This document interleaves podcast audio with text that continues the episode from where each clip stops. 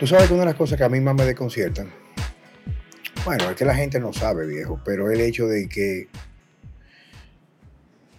la gente no tiene la más mínima idea de lo que conlleva en realidad hacer un entrenamiento productivo, sea, un entrenamiento que en realidad dé resultados. Una observación que yo quiero que socialicemos entre yo para ver si buscamos la forma de ayudar a las personas que están buscando resultados en el gimnasio, especialmente las mujeres, y claro, también los hombres, pero los hombres tienen a cambiar más fácil que las mujeres, es el siguiente. Mi opinión, la de Juan Carlos Simón, no una opinión compartida, tú me dirás si sí o no. No hay forma, no hay forma de conseguir, si este eres tú que está aquí, y tú quieres tener un cuerpo que la gente diga, diablo, coño, que esa tipa sí está dura. No hablamos de la jeva que está apoyada con más trapecio que tú y que yo, no, no. O sea, me refiero nalga, culo, pierna bonita con cuádriceps femorales, pantorrilla marcada. No tiene que tener cuadrito obligado, pero por lo menos con cintura, ese tipo de cosas. Entonces, no hay forma de conseguir eso pasando hambre. O sea, o sea, lo primero, tienen que entender las mujeres lo siguiente. Si tú estás llenita, tú, no, tú estás floja, no tienes fuerza, es lo mismo que tienen que hacer. Y el error más grande que hacen las mujeres es que hacen una dieta para bajar de peso y le dan a los hierros. Y viene el primer punto. Y le dan a los hierros mal. Bueno, hacen un, grupo de disparate y payasadas. Pero vamos a enfocarnos en lo siguiente. El entrenamiento es una forma de estrés. Hacer ejercicio, escuche esto, hacer ejercicio sin el aporte de caloría de calidad. No es comer proteína en polvo y de que batido, no, no. Proteína de calidad, huevo, carne, ese tipo de cosas. Cantidades que construyan músculo. Hacer ejercicio para tener un cuerpo duro. Entrenando mal o bien, pero invirtiendo mucho tiempo en el gimnasio sin comer es peor que no hacer nada. Porque el cuerpo se deteriora, se lesiona y usualmente termina en peor condición. Cansado, no pierde porcentaje de grasa y usualmente tampoco construye músculo. Bueno, eh, como, o sea, como tú dices, la, quizá mucha gente se enfoca en, la rutina, ¿verdad? Independientemente si la hace bien o mal. Eh, pero pierde el, enfoque de que esa rutina de entrenamiento que están haciendo es un estímulo. Y como tú bien dices, ese estímulo de por sí solo no es suficiente si detrás de eso no hay una alimentación. Eh, por ejemplo, estos días alguien me escribió que yo que la dieta.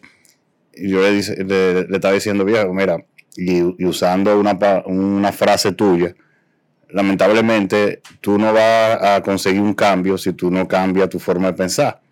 Eh, tú tienes que entrenar para construir masa muscular y eso aplica tanto a hombres como a mujeres porque la mayoría de las mujeres, el 99% de las mujeres que quieren un cambio necesitan más músculo, aunque se vean, ahora mismo ellas sientan que se vean grandes, pero se ven grandes porque tienen mucha grasa, pero la mayoría son muy débiles.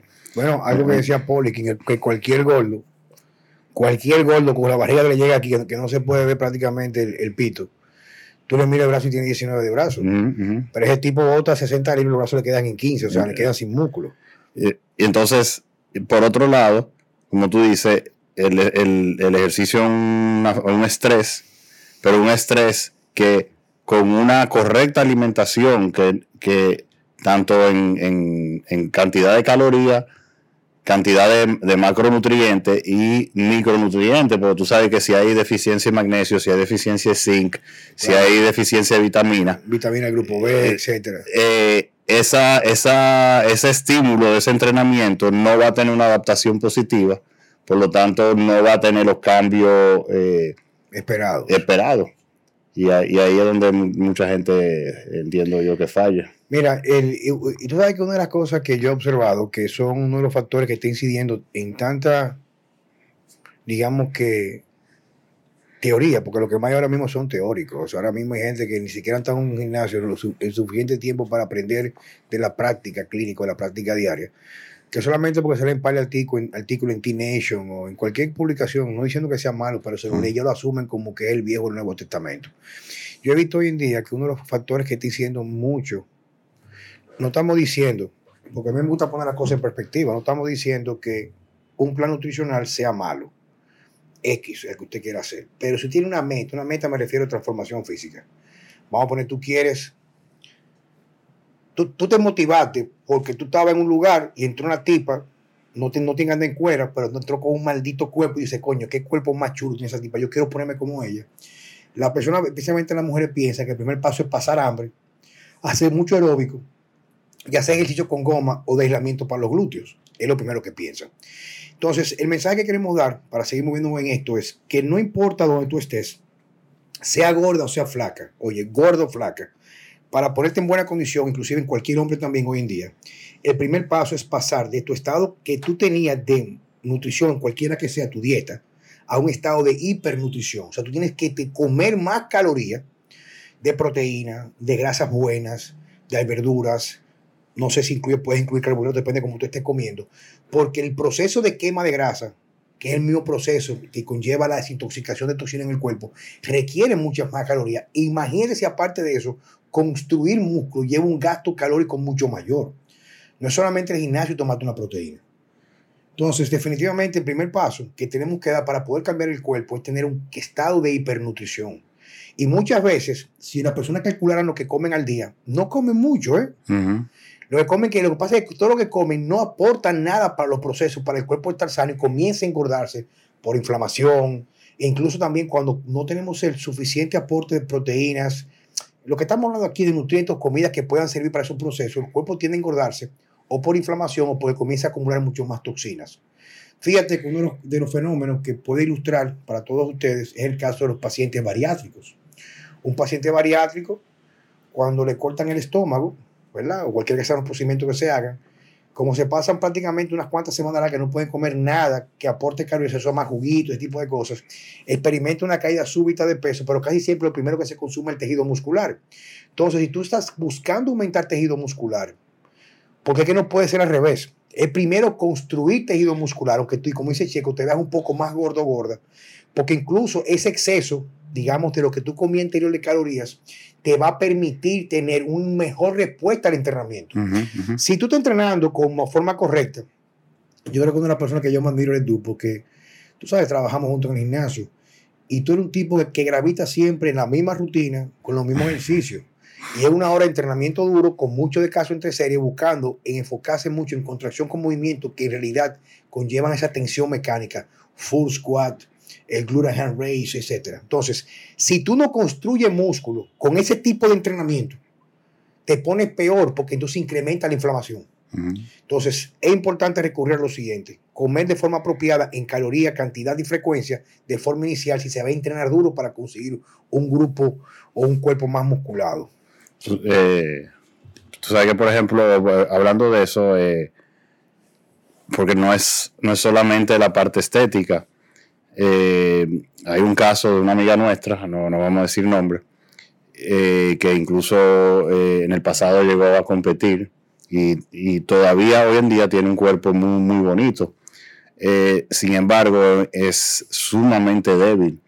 Y cuando te digo, tú dices, quizás una, mujer puede pensar, bueno, a mí no me interesa ser fuerte, pero cuando hablamos de debilidad, eh, es una debilidad que se transmite en dolores de articulación, en, problemas de espalda y ya hasta en, problemas de postura. Y eso viene eh, de, un tipo de entrenamiento muy enfocado en, resultados estéticos pero no funcionales. No es funcionalidad. ¿Entiendes? Entonces, eh, muy poco peso, muchas repeticiones, que lamentablemente es lo que muchas mujeres quieren hacer. Digo lamentable porque es que, pero hablando porque la, idea es que la gente vaya entendiendo. ¿Tú sabes cuál es el problema de esa vaina? Checo? Que hay una gran cantidad de basura en las redes sociales y hay gente que no tiene la menor idea y confía en estas personas que son figuras del, del fitness. Y todo lo que tuve ahí no es ni siquiera la punta del iceberg de lo que hay que hacer para conseguir ese cuerpo. Te voy a dar un ejemplo. Tú recuerdas a esa chica que yo tenía amor con ella, ¿verdad? Bueno, que la que, la que daba duro hierro. Esa, esa muchacha una muchacha admirable y yo la, miraba, bueno, no, ese tiempo no sé de ella, pero era muy trabajadora, muy organizada. Bueno, el tamaño tuyo delgadita sí, pero digo delgada me refiero, pero, o sea, con un cuerpo que cualquiera se cortaba la vena, o sea, un super cuerpo. Y esa tipa sentada comiendo comía más que yo. O sea, en la mañana no, o sea, era una religión con la comida. Cuando digo religión, preparaba su comida la semana completa, por una chica muy planificada. Y ella se, comía a veces en la mañana porque le cogía la hora para el trabajo, porque dormía como un oso, o sea, era muy cautelosa con su cuidado, su salud, su, alimentación. Y si le cogía la hueva fácilmente, la hora, perdón, fácilmente tiraba a sancochar cinco huevos. Se lo llevaba en una funda y se lo comía en el trabajo a las 10 de la mañana cuando pudiera comer. O sea que nunca escatimaba esfuerzo sentarse a comer. Fácilmente se comía un churrasco una libra. Y una de las cosas que más impresionaba de ella era que cuando se ponía a hacer chinobo peso muerto, básicamente movía peso muerto como nada, dos platos. O sea, siendo delgadito y hacer chino pegando el pecho arriba 10, 12 repeticiones. Y no tenía jamás un cuerpo masculino, sino el típico cuerpo, pero es para que entiendan en perspectiva lo que conlleva construir. Entonces, otro tema que yo quería, y queremos ser coherentes, me refiero con esta introducción, hay muchas personas que me preguntan a mí qué tipo de anabolizante o ciclo de esteroide utilicé cuando competía y qué yo utilizo en la actualidad. Y quisiera, quisiera como punto de partida, como yo sé que yo tengo mucho más tiempo que tú y he competido, tú siempre lo has hecho porque tú amas esto, para ti, no por competición. Yo comencé igual que tú, pero definitivamente me vi envuelto y lo disfruté y lo haría de nuevo. La competición me, me, llevó a experimentar, a indagar e investigar mucho más sobre la farmacología, la forma de comer, etc. Y si hacemos de ahora hacia atrás, ¿cuál ha sido tu experiencia básicamente, Francesco? En, en cuanto al uso... Al uso de fármacos. Bueno, eh, mira, yo, yo empecé a entrenar como a los 19 años. Y ya, o sea, prácticamente desde que empecé a entrenar, te estoy hablando del 91, yo gastaba como dos mil y pico de pesos mensuales en suplementos. Ahí donde guste. que para, para, esa época era un dineral. Eh, o sea, y por, por, eso, gracias a eso, fue que yo dejé salir a discoteca, bar, todo, porque todos los cuartos eran para, para los suplementos. Te hago esa introducción porque yo duré, eh, vamos a decir, 13 años entrenando natural, entre comillas, en el sentido que no usé ningún tipo de esteroide, pero sí usaba todos los suplementos que, que había, salían para aumentar masa muscular, para crecer. Yo recuerdo que Androsol. Androsol, el Total Bodybuilding Stack, de, todo lo que tú te puedes imaginar, las cubetas así de proteína. Entonces, ¿qué pasa? Ya cuando yo tenía alrededor de 30, 31 años, ya yo tenía un bastante buen físico. Y todo el mundo me acusaba de pullarme, yo no me pullaba. Y yo dije, bueno, el día que yo a que yo me puye, me voy a pullar tan duro que no va a, que, no va a quedar duda de que me estoy puyando. me estoy puyando. Yo no me recuerdo mucho las dosis, pero yo sé que yo creo, creo que fue, yo me recuerdo que tú me pusiste un Wintrol, una cosa, pero después conseguí el Testex, creo que fue, ¿te acuerdas? Eso era lo mejor que había. Eso era lo mejor. Y le di durísimo. La cuestión es que como en 3, 4 semanas yo cogí como 16 libras. y lean, sin, sin nada de grasa. No me veía tan seco porque obviamente tenía retención de líquido y eso, pero no, no grasa, ¿entiendes? Y estaba así, como, tú sabes, cuando tú te levantas por la mañana como un burro, digo, y en esos días también eh, había aparecido el hemogenín, que era la oximetolona brasileña. O sea, literalmente un burro. Eh, entonces esa fue como mi primera experiencia, así me fue muy bien. Eh, cuando terminé el ciclo no me regulé, entonces tuve un periodo, ya tú sabes, con la libido en el piso, eh, eh, o sea, un desastre. Y después fue como que fui aprendiendo, dije yo qué. Entonces a lo largo de los años, con los productos que aparecían, después me recuerdo que a mí me daba mucha risa porque salíamos del gimnasio en, en camisilla íbamos ahí a la, a la veterinaria, la, rinconada, la rinconada, así sudado en camisilla, y que a pedirlo el equigán y esa, entonces me daba risa porque entonces uno estaba así en camisilla sudado pero al lado de ti había un señor con bota y sombrero comprando vaina para la vaca. Eh, y uno, iba a la caja con su producto en la mano, tú sabes, y como que la gente te miraba, todo el mundo sabía que era para tu puyate, lo que no era para, una vaca. Eh, después de conocí a Larry también, te recuerdas, el, americano, que sí, que, eh, y ahí como él me mandaba muchísima vaina, experimenté con diferentes esteroides. Me fue muy bien en cuanto a resultado estético, vamos a decir, y tamaño, eh, combinando testosterona con trembolona.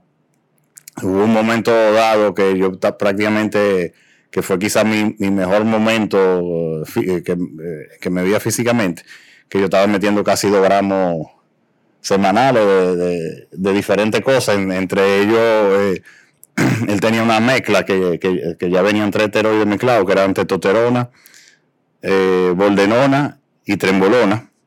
Y aparte de eso, él tenía la oximetolona y la oxandrolona líquida en uno botero, te, echaba las gotas.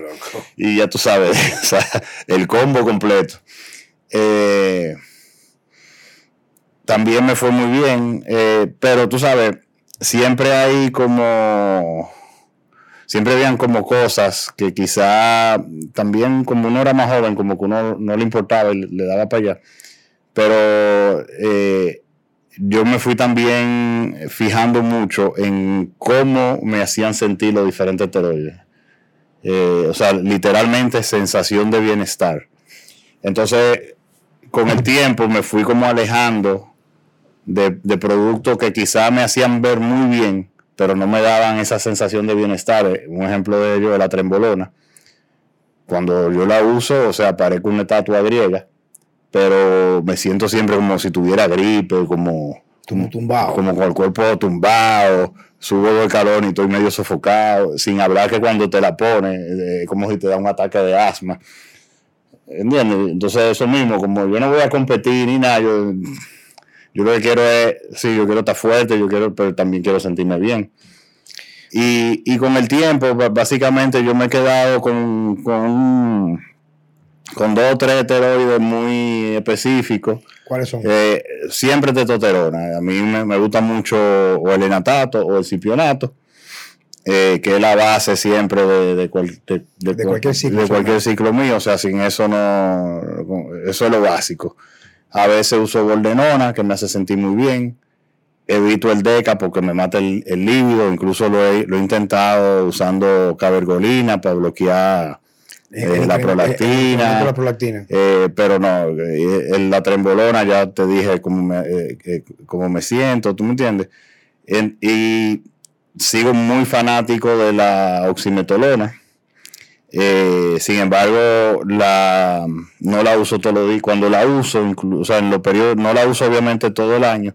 Y cuando la uso, tampoco la uso todos los días, sino nada más los días que entreno. Como estoy entrenando cerca del mediodía, me desayuno, me tomo una, si sé que voy a entrenar. Pero por ejemplo, los días que no entreno, no me la tomo como para, tú sabes, no cargar mucho el hígado. Y, no, pues, por ejemplo, ahora mismo, ahora mismo, Incluso he bajado la dosis. Tú te recuerdas que yo antes usaba un gramo fijo. Estoy usando eh, medio gramo de, de, testo. y 200 de... ¿Boldenona? No, de Masterón. Ah, Masterón. Para pa, mantener el, La relación de, testo de HT. Exacto. Y para no aromatizar tanto, porque eso es otra. Eh, cuando yo era más joven, a los 30 y pico, yo me metía toda la testosterona en el mundo sin usar ningún antiestrógeno y no tenía ningún síntoma de, aromatización. Ahora, cuando, cuando uso dosis más alta de testosterona, aún usando, por ejemplo, Nastrazol dos veces a la semana, eh, tiendo a, sentir más sensibilidad en los pezones. Eh, yo me imagino que por la edad, yo sé que la, que la aromatasa aumenta en el cuerpo. Aumenta la aromatasa. Eh, sí. Eh, entonces he bajado la dosis eh, de la testo, eh, le metí el masterón que no aromatiza, obviamente estoy usando el anastrazole. Y como te digo, de, vez en cuando hago mi ciclito de, de oxi pre-workout. Tú sabes que en el, caso de historia mía es, es interesante, porque yo estaba desde muy temprano, cuando comencé a dar los hierros, los 12, 13 años de edad, yo comencé en el patio de mi casa con lo que había. Mi primer gimnasio fue el Tomis, que luego fue el Gunter, y luego lo compré yo, ya estamos hablando en eso del, del 95, 96. Y yo siempre, siempre, siempre fui muy atlético, o sea, me refiero, nunca me gustaron los deportes, nunca. Pero yo recuerdo que como a los 16, 17, 18 años yo estaba yendo a los gimnasios y yo era completamente renuente a los esteroides. O sea, claro, yo desconocía lo que era, pero yo quería como siempre agotar esa ficticia esperanza de que tú vas a tener un cuerpo de fisiculturista sin utilizarlo. Porque porque- Perdón, es que lo mismo me, me pasaba a mí, por eso yo duré tanto en... Sí, porque la, la- la- la promoción que hay, especialmente para los jóvenes, y a mí me llaman, escriben muchos muchachos que me dan mucha, siento mucha empatía y nostalgia con ellos, o sea, no- nostalgia yo, empatía con ellos, es que la publicidad es tan fuerte y tan agresiva para llevarte a consumir cosas que no te dan lo que tú quieres, que tú aún fracasando guardas la esperanza que un día vas a despertar grande.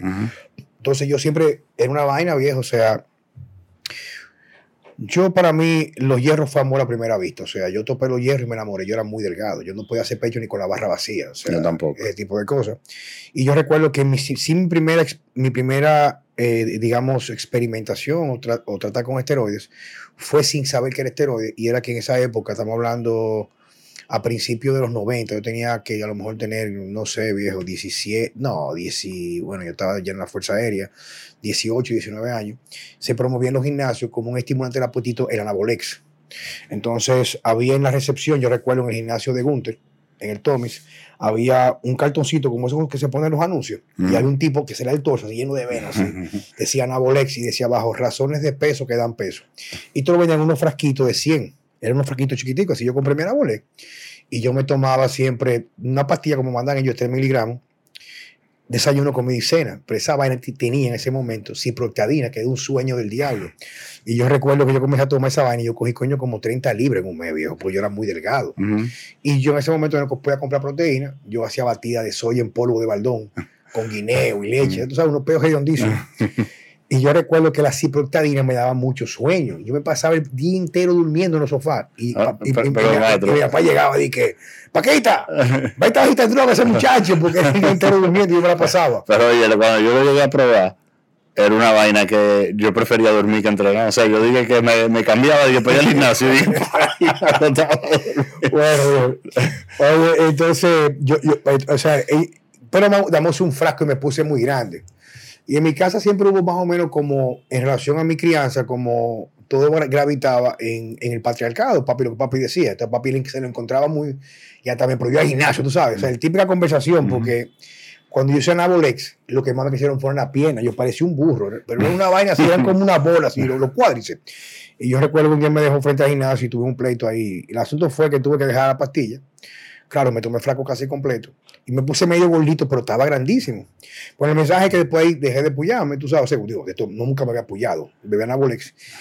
Y mi primer, mi primer experimento con esteroides fue aproximadamente en el 95-96. Yo tenía, eh, o sea, yo tenía un par de añitos ya. Pero yo no tenía muchos recursos. Y yo recuerdo que yo trabajaba en American Airlines. Y American Airlines, el seguro médico te cubría medicamentos. Y en ese momento en alguna farmacia vendían testovirón. Y yo compré mi primer testovirón. Yo recuerdo que yo en esa época había fallecido ya mi abuelo. Y yo estaba viendo con mi abuela para no dejarla sola. Estamos en 94, 95. Y eso fue todo un ritual. Yo va, porque no había, no había internet en ese momento. Ni celulares. O sea, yo no tenía celular. Ni pensarlo. Y yo aprendí cómo ponérmelo en el cuádriceps. Ya tú sabes, comencé con el testovirón. Comencé así. Ya cuando tenía como ya dos recetas no me quisieron vender más, más porque seguro no me lo cogía.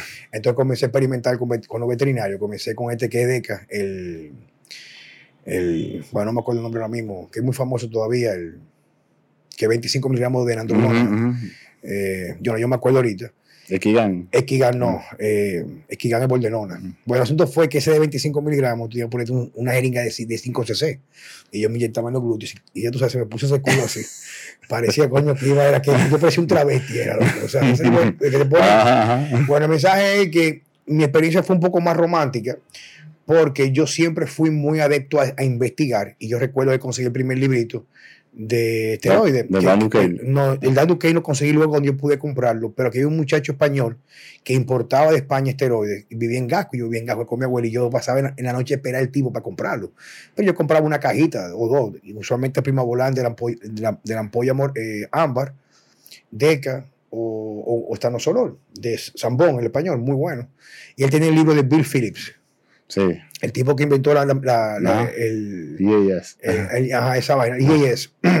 Y yo comencé a leer de esteroides. El asunto fue que yo más o menos fui metiéndome en eso. Y cuando hice mi primera competición, que fue cerca para el 98-99, eh, eh, Mr. Semana Santa, Yo conseguí una condición física eh, excepcional. Pero- yo fui a esa. Sí.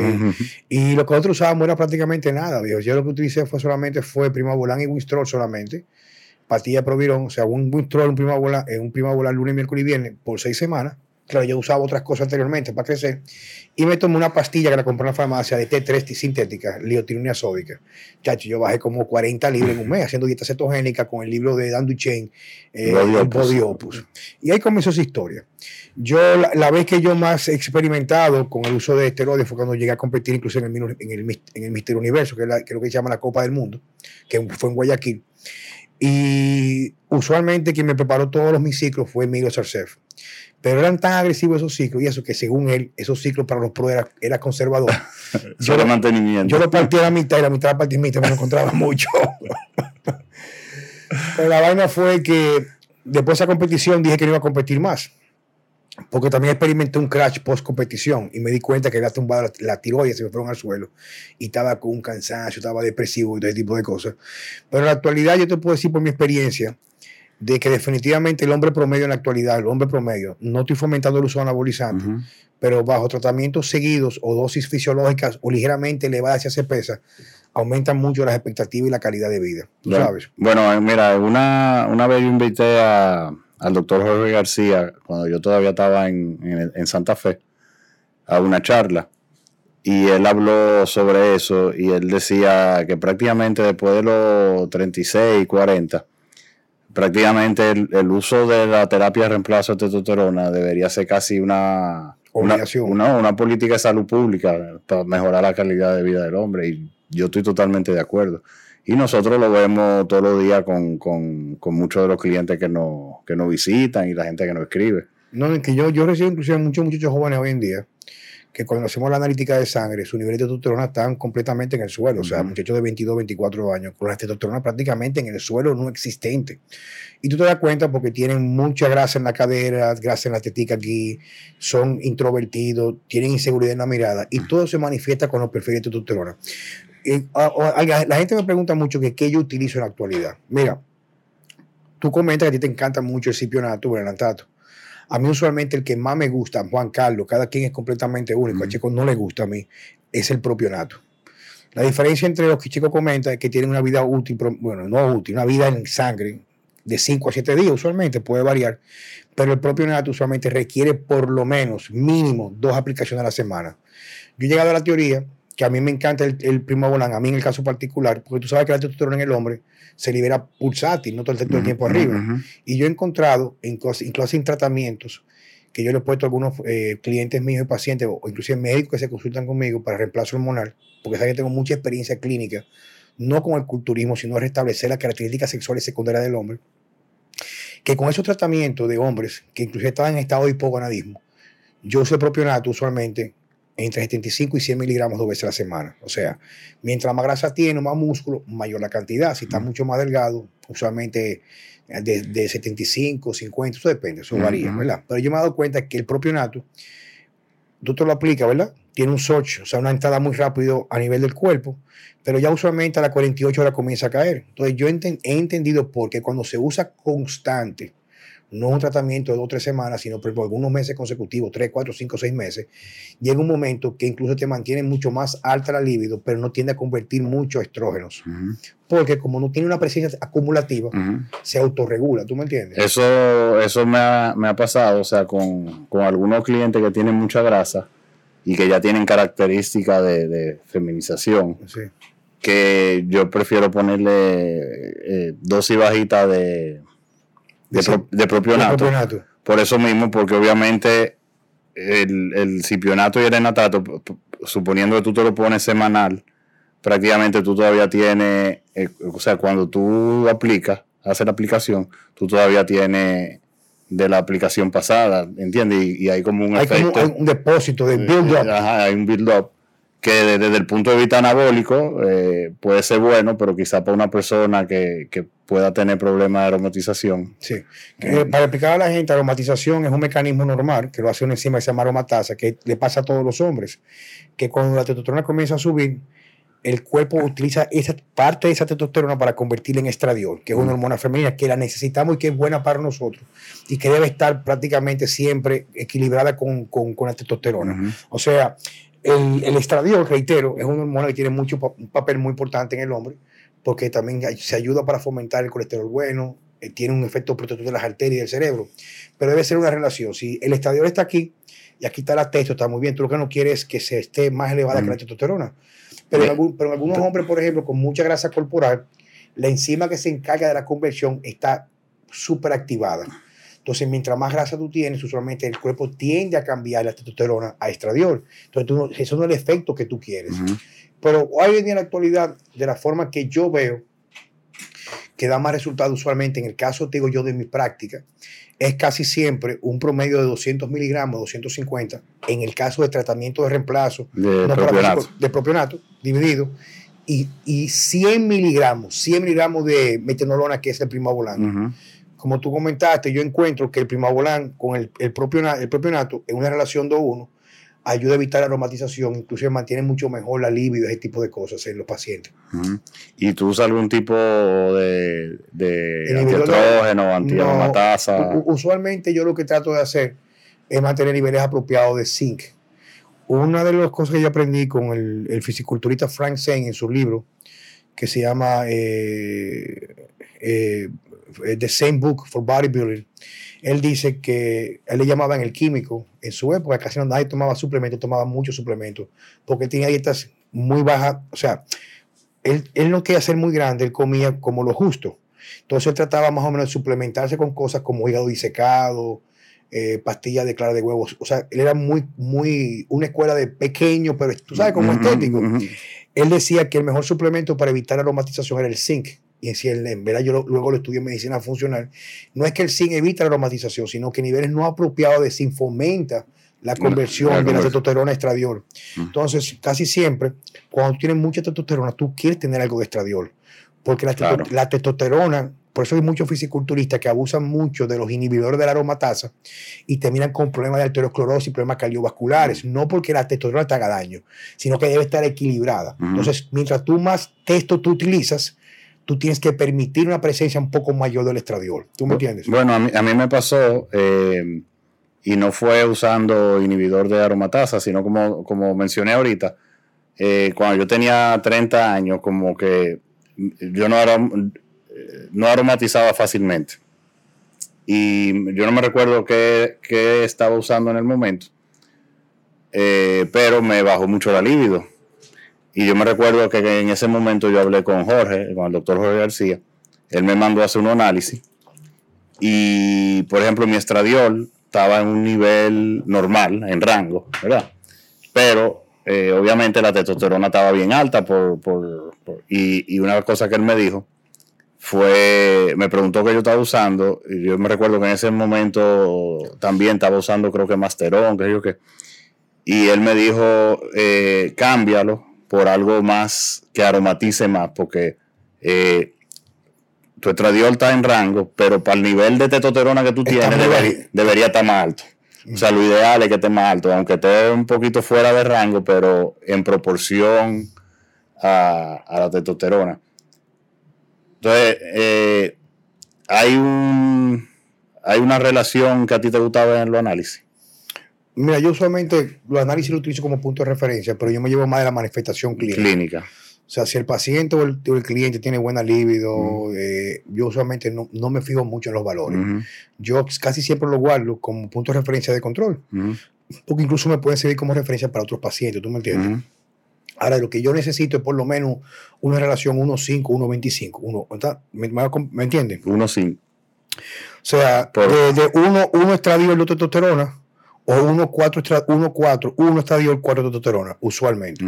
A mí me gusta siempre, reitero, porque yo inclusive hay un tipo que se llama eh, eh, Bill, doctor que se que Myers, no recuerdo ahora mismo, que se llama Testosterone for Life, el book, creo que se llama así, Testosterone for Life, donde él explica la importancia del estradiol y que muchos médicos que trabajan con eh, tratamiento antiedad incluso no inhiben el estradiol, lo mantienen elevado porque tiene un efecto protector claro, siempre haya testosterona. O sea, no, no, no, no, la trata de controlar o regular en ese sentido. Antes de seguir con el tema, yo sé que muchas personas van a decir que estamos fomentando el uso de esteroides, pero el uso de esteroides usualmente, por más que usted quiera, siempre va a ser una opción, especialmente cuando los medios se venden estos estereotipos, los cuales fomentan mucho el deseo de aumentar la masa muscular y pasa mucho en las redes sociales con la gente que eso practica fitness. No, no, maestro, yo te voy a decir, yo me voy a salir del, del fisiculturismo, o sea, eh, la, hay una, para mí hay una doble moral, porque, por ejemplo, tú sabes que uno de los, de los, a nivel mundial, una de las cosas eh, que más mueve personas y más llama la atención y más, eh, eh, ¿cómo se dice role model en español? Crea punto de referencia social exacto, o, admiración. son los deportes profesionales, ¿verdad? Y a esos deportistas se le exige un nivel de rendimiento y aparte lo físico que tienen, que no es verdad que son naturales, por más pruebas que hagan, por más que quieran decir.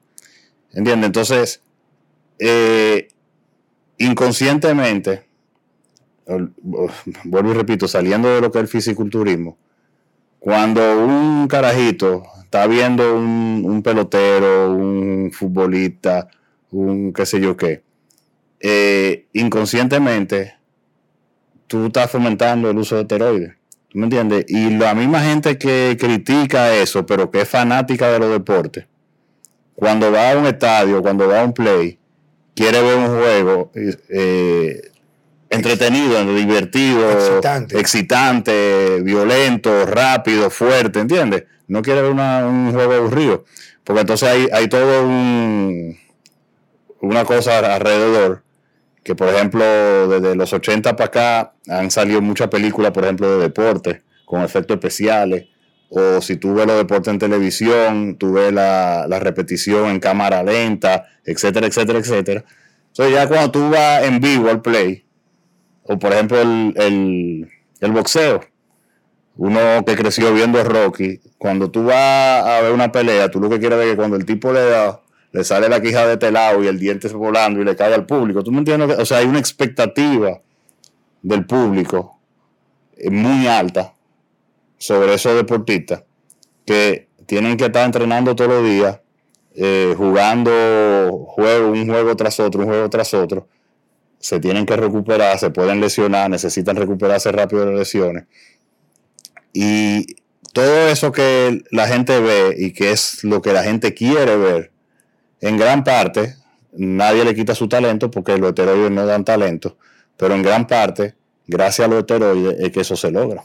Tú sabes que hay mucha gente que va a criticar este tema, pero yo lo pongo de la siguiente manera.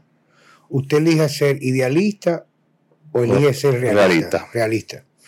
Si, por ejemplo, usted que me está escuchando, sea hombre o mujer, lo que desea es ir a un gimnasio y tener el físico que le incentivó y ese gimnasio de X figura del deporte o del fitness, si a mi gimnasio que va, yo le voy a preguntar qué puedo ayudar, y tú me vas a decir, yo quiero ponerme fuerte, yo te voy a decir lo siguiente, como quién tú quieres verte.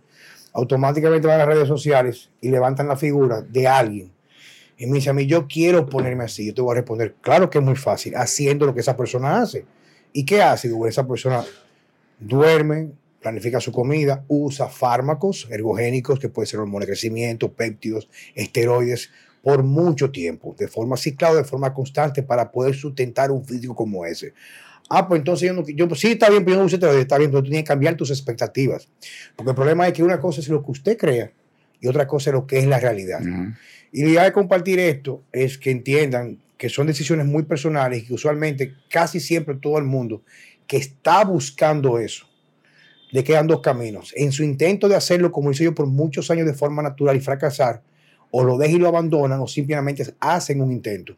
Y yo creo que decir que el uso de anabolizante o esteroides, como una doctora en Diario Libre acabó conmigo porque ella subió un artículo de hablando de que el aceite de coco no era bueno. Y alguien me taguió y yo puse, está buena la promoción paga del, Diario Libre. Ya se fue en una conmigo, que yo creo que es un tipo que promueve esteroides y... sí, no, porque déjame decirte algo. O sea, eh, la, o sea, cuando hay crítica, cuando uno hace una crítica, tú o yo o, gente de, nuestro, lo que pasa es que tú y yo, yo diría que quizás somos los más eh, eh, vocales, ¿cómo se dice?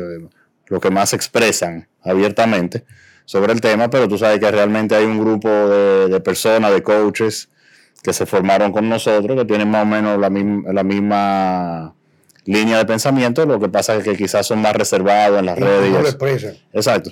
Pero cada vez que nosotros expresamos eh, eh, ciertos, eh, cierta forma de pensar y de ver las cosas, punto de, vista, que van contra el, el status quo, yo me he fijado que hay profesionales de, de las áreas que uno está criticando que su única respuesta es tus esteroides. Y tú te quedas como, ¿qué tiene que ver eso con lo que yo te acabo de decir? ¿Entiendes? o sea, el asunto fue sí, sí, yo lo uso, pero eso no deja de, de, no quita que tal cosa no está bien.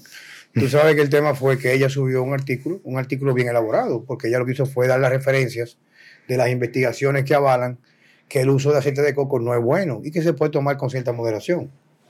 Y yo siempre he tenido una crítica muy abierta a los medios de comunicación, especialmente la prensa escrita y digital en este momento, porque ya no se hace periodismo responsable. Quiere decir que el periodismo es simplemente empujando una vertiente para mover el consumismo desmesurable o, no o sin medida para beneficiar un renglón o algo, no a la población. Y por ejemplo, en el caso del aceite de coco, yo sé que hay gente que dice que sí, que no pero depende de qué lado usted está, es un supernutriente o un superalimento, por llamarlo de esa manera, con muchos nutrientes.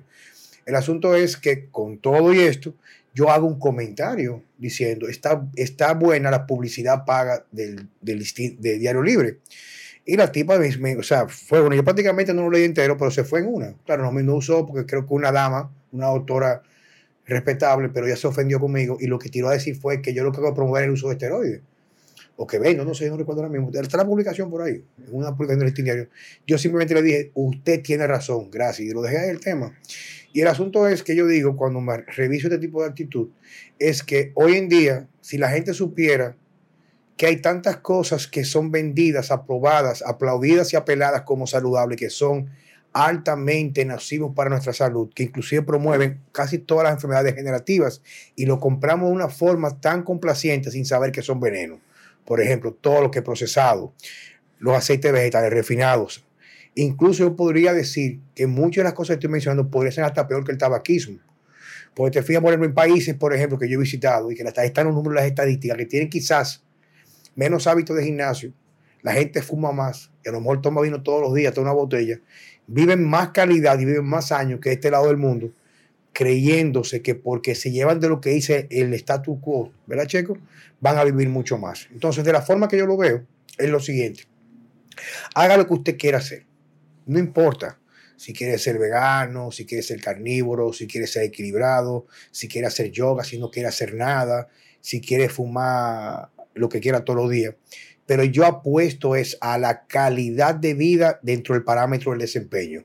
Si usted es un hombre de 40 años y por más que usted va al médico y dice que usted está bien, a usted no se le para bien su, pene, a usted no tiene líbido, usted no está bien. Si usted va al médico gordo, tú estás gordo, tú te sientes gordo al médico, y porque un análisis dice que tú tienes colesterol con pastillas en 120, tú estás sano. No, tú no estás sano. Sano está el que está en salud, que tiene energía, puede dormir, tiene líbido, tiene respuesta sexual, aunque tenga el colesterol en 300 porque hoy en día la medicina la quiere implantar a través de diagnósticos que no se manifiestan con el estado anímico suyo. Entonces, si usted se siente mal, no le permita que nadie usted le diga que usted se siente bien o que son inventos suyos o que es mucho estrés, porque la vida es solamente una. Entonces, en ese tenor es importante que lo que entender es lo que yo hago, es compartir mi experiencia, la cual es simplemente para que usted todo me pueda dejar. Entonces, señores, muchas gracias. Saben que uno de los usualmente los podcasts más interesantes vienen usualmente seguidos de podcasts anteriores que nos dejan completamente drenados. Pero quisimos hacer este como algo para rellenar, porque queremos hacer el compromiso que puedan recibir todos los miércoles algún, tiempo, algún tipo de tema interesante. Sabemos que este tema va muy enfocado a las personas que van al gimnasio y quizás podría servir de cultura general para alguna persona interesada en lo que son los adentros o el underground en el fisiculturismo y el fitness. Checo. Eh, Mira, para terminar y volviendo un poquito al tema, eh, quería decir que como uno de los mejores consejos de salud que uno puede dar es, eh, tú coges todas las recomendaciones eh, de los medios de, de los organismos de salud, sobre todo de Estados Unidos, y tú haces todo lo contrario. En pocas palabras, vuelvo a apelar al sentido común, que no es muy común, y a la observación crítica. Y voy a aprovechar para hacer una última anécdota. En estos días va un amigo mío que se consulta, que ha rebajado como 60 libras con decimos diet. Inclusive él no se consulta conmigo, él rebajó por la publicación de la dieta. Pero su esposa no hace la dieta. Y entonces ella decide ir donde un médico que hay ahí, en, no voy a decir en qué lugar, pero por ahí por el link, en un centro modelo avanzado que hay. Y entonces cuando entran a la consulta, él es contándome a mí, lo primero que ve es que el médico está así de gordo. Entonces le comienza a hablar con ella de dieta, poner de dieta y lo ve a él muy delgado. Y dice, ¿usted qué hace? Ay, yo ya yo tengo tanto tiempo rebajo de centralidad. Ay, ¿qué usted hace? La dieta Juan Carlos Simo dice, oye, ese tipo de yo el nombre es tuyo. claro, no utilizó términos ofensivos, pero comenzó a decir, ese tipo va a matar a la gente, qué sé yo cuánto. Y dice, coño, pero qué, qué falta de coherencia, porque, o sea, le estoy diciendo que rebajé 60 libras, no tomo nada en polvo, me tomo quizás par de suplementos que van de la mano del estrés que yo manejo, un magnesio, a lo mejor, ¿qué te digo? Un adaptógeno, mm. un multivitamínico. Como menos veces al día, estoy delgado, no estoy demacrado, duermo bien, puedo tener sexo, disfrutar mi vida, no me canso, se me fueron los dolores del cuerpo, ya no tengo gastritis. Y este tipo me dice a mí, ¿cómo yo voy a comer si yo estoy sano ya? Entonces, para que entienda que vivimos momentos muy difíciles y que definitivamente hay que apelar al sentido común y ser un poquito más coherente. Señores, Muchas gracias. Hasta la próxima. Buen fin de semana.